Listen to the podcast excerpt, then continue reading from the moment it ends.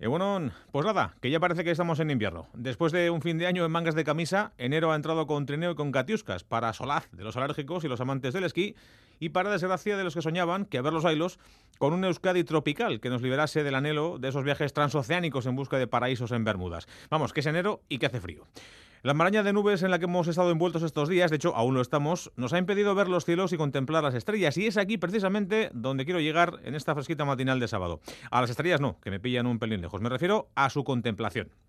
No sé si eres muy fan del zodiaco, del horóscopo y de lo que ello conlleva, ya sabes, eso de revisar a diario los pronósticos en torno a cómo te va a ir el día, si vas a estar expuesto a pillar un resfriado del copón, si debes vigilar tus gastos porque puede haber algún imprevisto o si no es prudente que le tires los tejos a la compañera de la oficina. Si eres Leo, estás de suerte, si eres Capricornio, mejor quédate en casa. Eh, pues bien, resulta que la familia de los signos zodiacales ha crecido con el cambio de año, donde había 12, ahora hay 13. Se ha sumado a la fiesta Ofiuco, que así dicho no queda muy claro a qué figura animal o mitológica se puede asociar. Cáncer se representa con un cangrejo, Tauro con un toro, Piscis con un par de pescaditos, pero ¿y Ofiuco? Vale, pues con algo parecido a un tipo que porta una serpiente. De hecho, en su etimología latina significa eso, el que porta la serpiente. Es un signo de agua y se sitúa entre Escorpio y Sagitario, del 30 de noviembre al 17 de diciembre, exactamente. Los sofícos dicen los que saben de esto son idealistas, soñadores, aventureros, impulsivos y buenos consejeros. Se llevan bien con los cáncer, los piscis y los acuario y no se pueden ni ver en pintura con los aries, los leo y los sagitario. Con los demás ni funifa.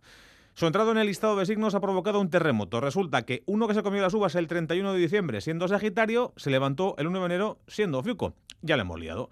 De ser emprendedores, gente con iniciativa y llevarse bien con los Libra, a convertirse en soñadores, aventureros locos por los Acuario. Un sin Dios, un drama, un caos.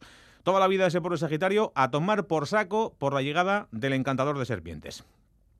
A ver, que en realidad no ha cambiado nada. ¿eh? Primero porque Ofiuco no es nuevo. Se sabe de su existencia eh, como una de las 88 constelaciones de estrellas visibles desde nuestro planeta desde hace más o menos unos tres siglos. Y desde 1995, una astrónoma británica lleva dando la turra para que le hagan un hueco entre los 12 signos eh, tradicionales, pero no le hacen caso a la pobre. Dice la NASA, que es la que más controla de estos asuntos estelares, que lo del reparto del zodíaco está bien tal y como lo pintaron los babilonios hace más o menos unos 3.000 años. Fue, como no, la ocurrencia de un tuitero la que puso al planeta patas arriba y la que creó una absurda tormenta en un vaso de agua. Ese tipo de tormentas por las que la peña se vuelve loca, aunque sean una soberana chorrada. Lo de mosquearnos de verdad por cosas serias, sí, eso ya para otro día.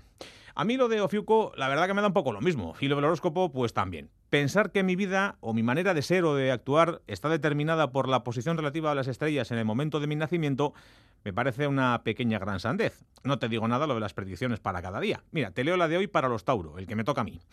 Estás en un momento muy creativo. Tu talento y tu fuerza te lo podrán todo súper fácil y te alabarán por ello, aunque ese esfuerzo podría repercutir en tu estado físico. Procura mantenerte relajado a diario y estaría bien que correspondieras a las atenciones de tu pareja con algo que no sea material. Eh, yo me imagino a la persona que ha esto después de media docena de chupitos de whisky peché o tras haberle pegado media docena de caladas a un cigarrillo de esos aliñados, como para decirle que tiene que meter a uno nuevo, al 13, que además rima fatal. Es familia del 5. De hecho, los dos son primos. Esto es humor avanzado para matemáticos. ¿eh?